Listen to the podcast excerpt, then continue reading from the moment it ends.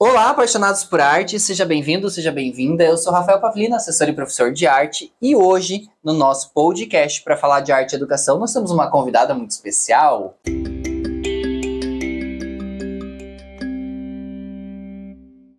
Bom, antes de mais nada, se você está chegando por aqui e não sabe do que se trata, o nosso canal fala de arte, de educação e de arte e educação. Uma linguagem clara, objetiva, de uma forma bem simples, mas sem ser simplista. E hoje eu tenho a honra de trazer uma convidada para a gente falar um pouco mais sobre assuntos que perpassam a arte, mas também entram em outros componentes curriculares. É a minha amiga e minha colega de trabalho, Kátia Costa. Kátia, bem-vinda. Quem é você na fila do pão? Conta pra gente. Olá, apaixonados por arte. Olá, Rafael, tudo bem? Prazer estar aqui contigo e com todo mundo que está ouvindo você.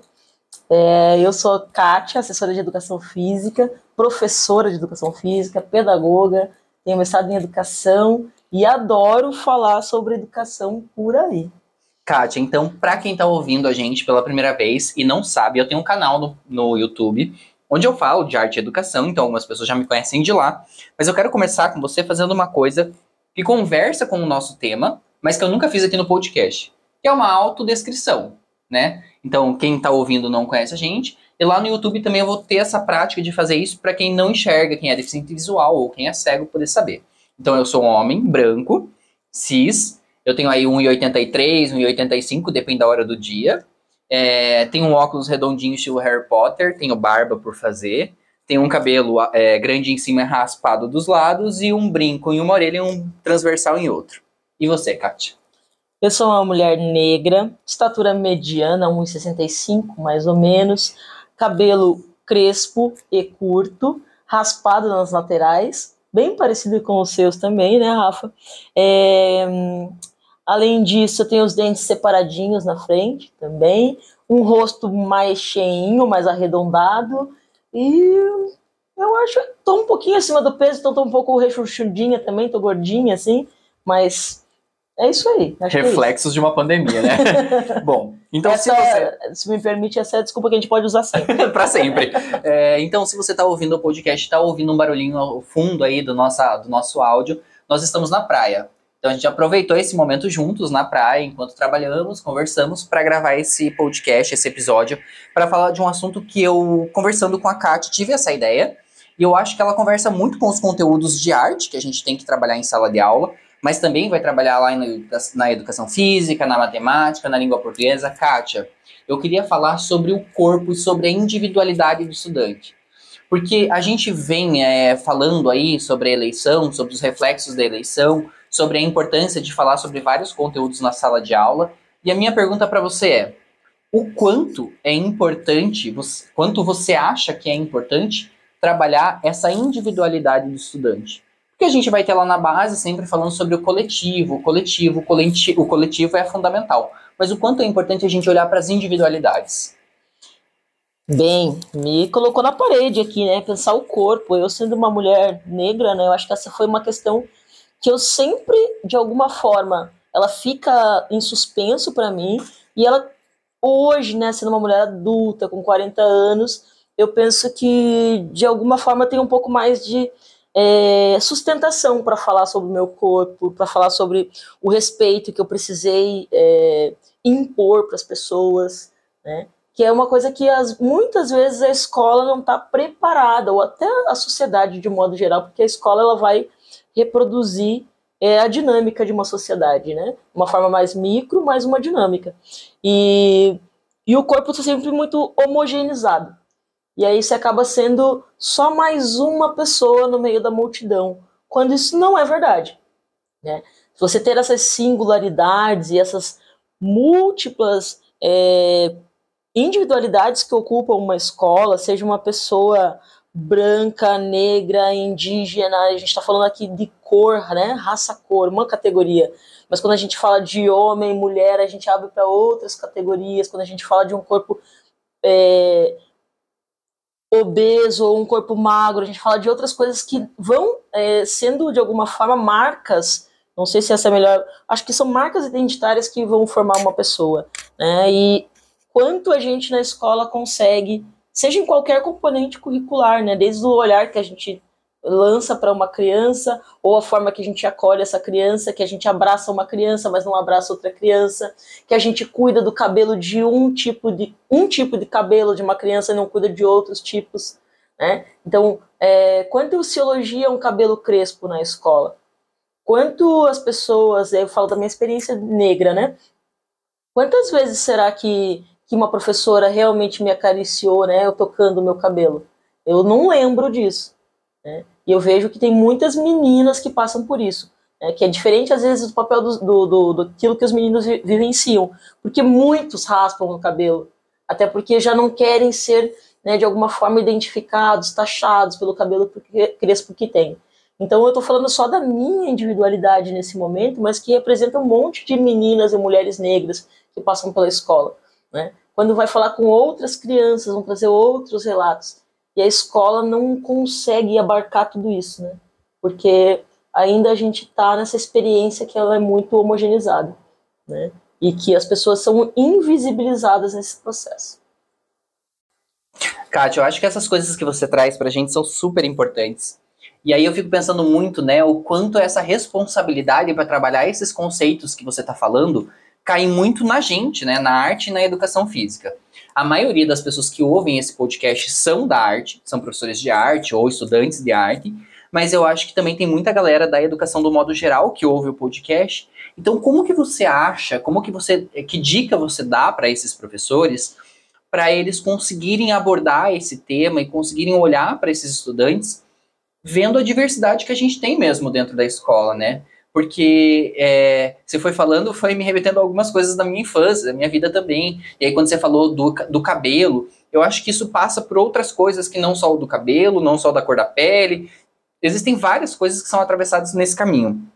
Mas como que você dá, que dica você daria para um professor já formado ou em formação que ajudaria ele a entender e olhar para essa individualidade do estudante? De que forma que o professor faz isso? Eu acho que esse olhar sensível, né? Olhar para os seus alunos, ver como eles se identificam. A gente tem, por exemplo, o, o IBGE, que em relação à cor, é, a pessoa se autodeclara, né? Se ela é preta, se ela é parda, se daí vai somar a população de negros, se ela é indígena, se ela é branca. Então, isso falando só de raça-cor.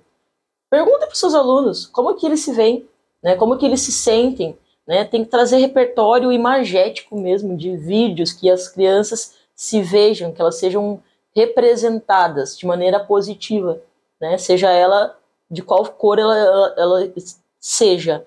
Né? Então, eu acho que esse é um caminho, assim, né? é um caminho possível, porque se você não tiver, enquanto professor, professora, aberto a olhar para essa diversidade e a interrogar e a ver as respostas que eles possuem, e às vezes eu percebo professores que querem fazer um trabalho maravilhoso e, e interrogam até os seus alunos, mas ao fazer isso, querem qualificá-los, não quer que o aluno perceba, não instrumentaliza ele para perceber se de repente ele não se vê uma criança negra.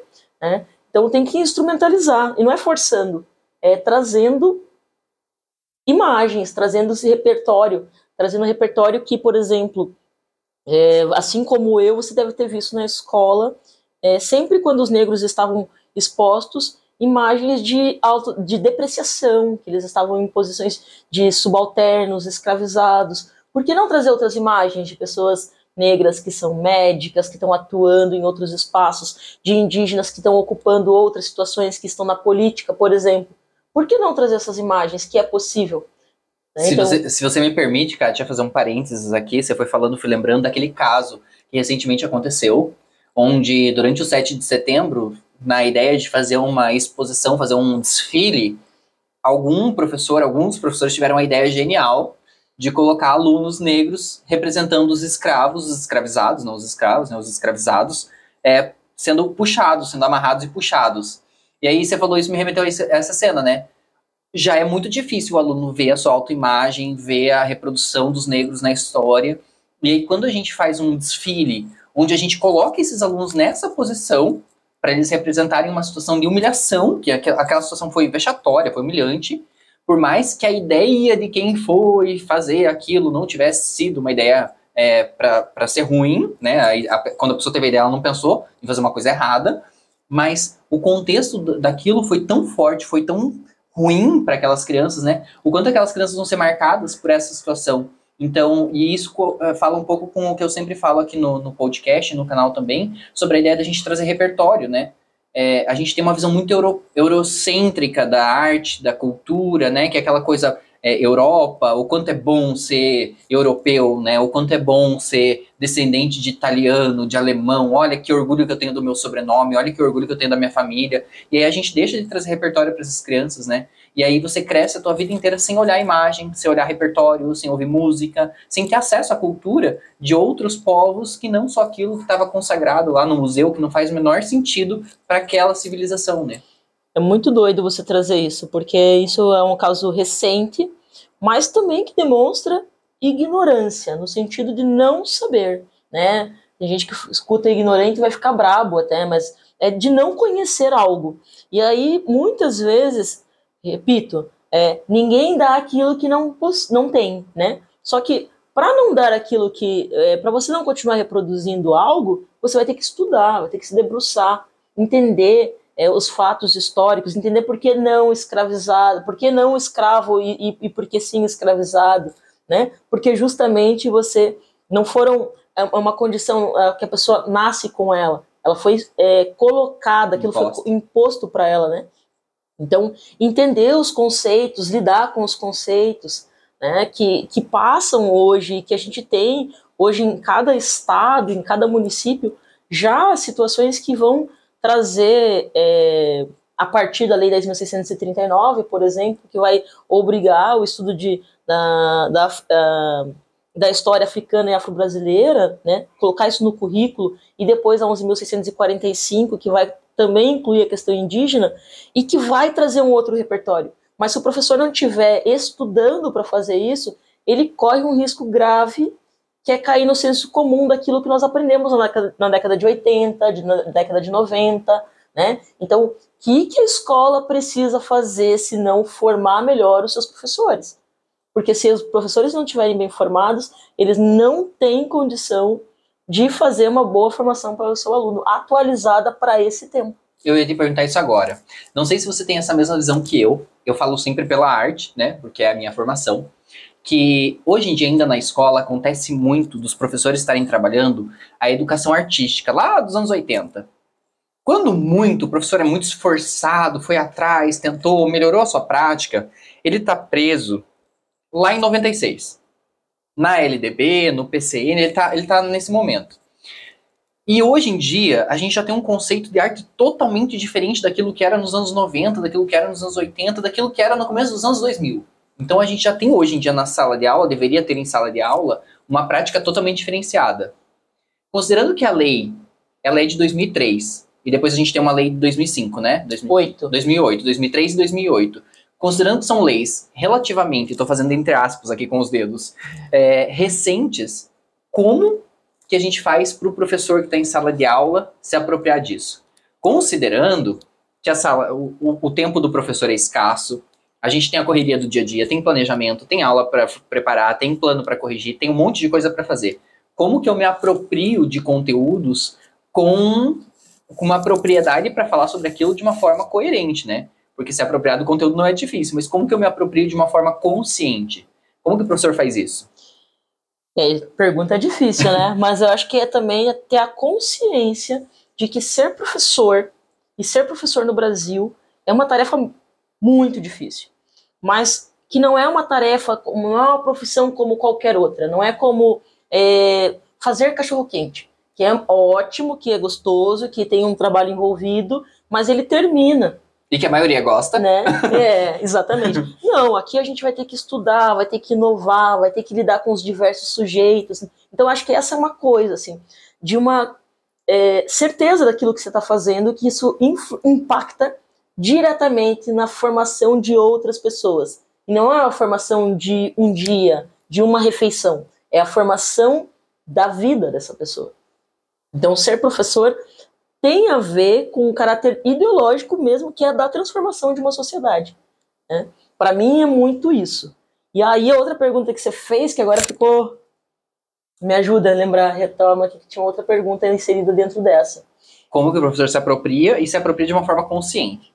Como que o professor tem essa propriedade para falar sobre os assuntos. E, inclusive, dentro do dia a dia, que é escasso tempo. E aí, isso é bem importante, porque, assim, é uma coisa é num plano individual que o professor vai ter que estudar mesmo, dentro do seu componente curricular, entender como que essas questões, elas atravessam. E a gente tem, por exemplo, é, temas contemporâneos transversais que vão ajudar a gente a pensar isso, mas nem sempre eles estão presentes no cotidiano, mas eles deveriam estar. Isso é uma coisa. No plano individual, que o professor precisa estudar a partir do seu componente curricular, como que isso pode agregar, né? Como que esses conteúdos agregam na própria formação de arte, educação física, de história, enfim. Uma outra coisa, que aí não é uma questão é, individual, mas ela é coletiva. Então a gente tem o projeto político-pedagógico da escola, que é uma ação coletiva. E muitas vezes esse, esse é, que é um documento que é estratégico para a gente chegar em algum lugar, ele é banalizado, colocado para fazer é, porque alguém, a secretaria está cobrando, e você trabalha em cima daquilo, cumpre com alguns requisitos mínimos, mas aquilo não é inserido na verdade, no princípio que a escola de fato deseja né, é, desenvolver. Não está materializado, não está vivo, não é orgânico. É só um, um, um, um fazer cumprir ali que está sendo exigido, então eu faço a minha parte, entrego e vou embora. E aí a gente se desobriga de uma coisa que é muito importante, que é o compromisso coletivo. Nós vamos fazer isso porque é importante. A gente vê hoje, por exemplo, muitas escolas envolvidas em projetos é, antirracista, né? Mas é, como que é isso na verdade? Como que acontece? Como que isso acontece dentro do coletivo e não apenas uma ação individual? A ação individual, às vezes, ela impulsiona o coletivo mas é importante que o coletivo sustente a ação. Você falou, desculpa te interromper, Kátia, mas é que você falou isso e puxou para um outro episódio que a gente já teve aqui no, no podcast, também lá no canal do YouTube, que é a data comemorativa. Você falou da, da atitude antirracista, né, do momento antirracista, antirracista e tal, o quanto isso é importante. E isso cai muito no dia 20 de novembro, né? Que aí a escola faz uma ação gigantesca sobre educação antirracista, sobre a importância, aí vai falar sobre os negros importantes da história, vai falar sobre a cultura afro no dia 20 de novembro. E aí quem segue o canal sabe que eu sou totalmente contra datas comemorativas, porque senão a gente restringe justamente isso que você está falando, né? Fica lá, ah, então tá, então a gente sabe que em novembro a gente não pode ofender o negro. De resto, tá tudo certo, porque é a data comemorativa é em novembro. A gente tem 365 dias no ano, né? Então tem um que a gente não faz uma ofensa, que a gente não comete um ato racista, e os outros todos estão liberados. Extremamente problemático. É, inclusive, para quem conhece e para quem não conhece, é importante ter as diretrizes das relações étnico-raciais, da, da, da educação das relações étnico-raciais, que vai, de alguma forma, orientar, ajudar o professor né, nesse, nessa compreensão do que, que ele precisa fazer. E o dia 20 de novembro, né, que, que é um dia de luta, representa um dia de luta, ele é um dia que também a gente vai fazer isso. Mas diante de todo um processo que acontece durante todo o ano, todo o estudo que vai aparecer em história, em ciências, em educação física, em arte, e que meu aluno, talvez no, no final do 20, no 20 de novembro, vai é, aplicar né, e refletir mais sobre isso, mas não pode ser apenas um dia. E é muito difícil essa, essa, essa compreensão ainda, ela ser atingida nessa totalidade nas escolas. Ainda a gente está pautado na, na data e isso ainda é muito, muito problemático.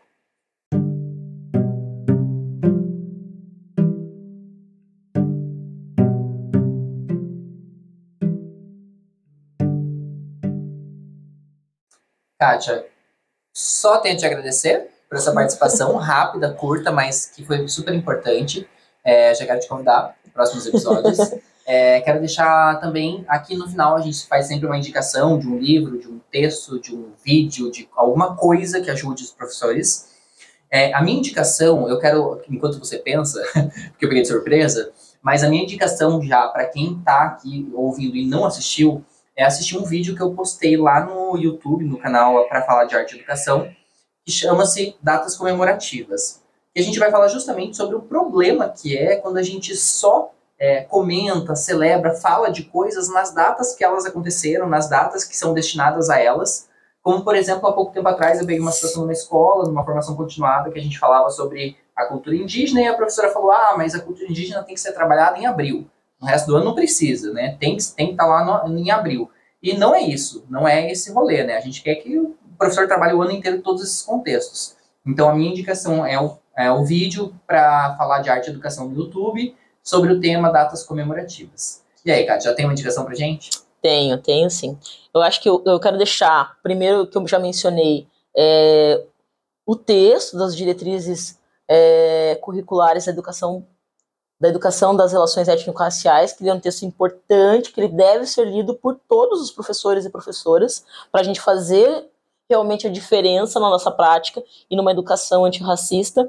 E segundo, eu quero deixar um podcast que ele é muito interessante, que ele é um podcast de oito episódios, chamado Projeto Quirino, que ele explica por que, que a gente está nesse período, o que, que a gente está vivenciando no Brasil hoje. Ele explica por, o que a gente está vivenciando no Brasil hoje, do ponto de vista histórico, de uma sociedade escravocrata, é, que não consegue e não quer se libertar é, dessas marcas também, porque tem muita gente que se beneficia nesse processo. Então, fica aí essas duas dicas para a gente contemplar um pouquinho, para a gente poder discutir também a partir disso.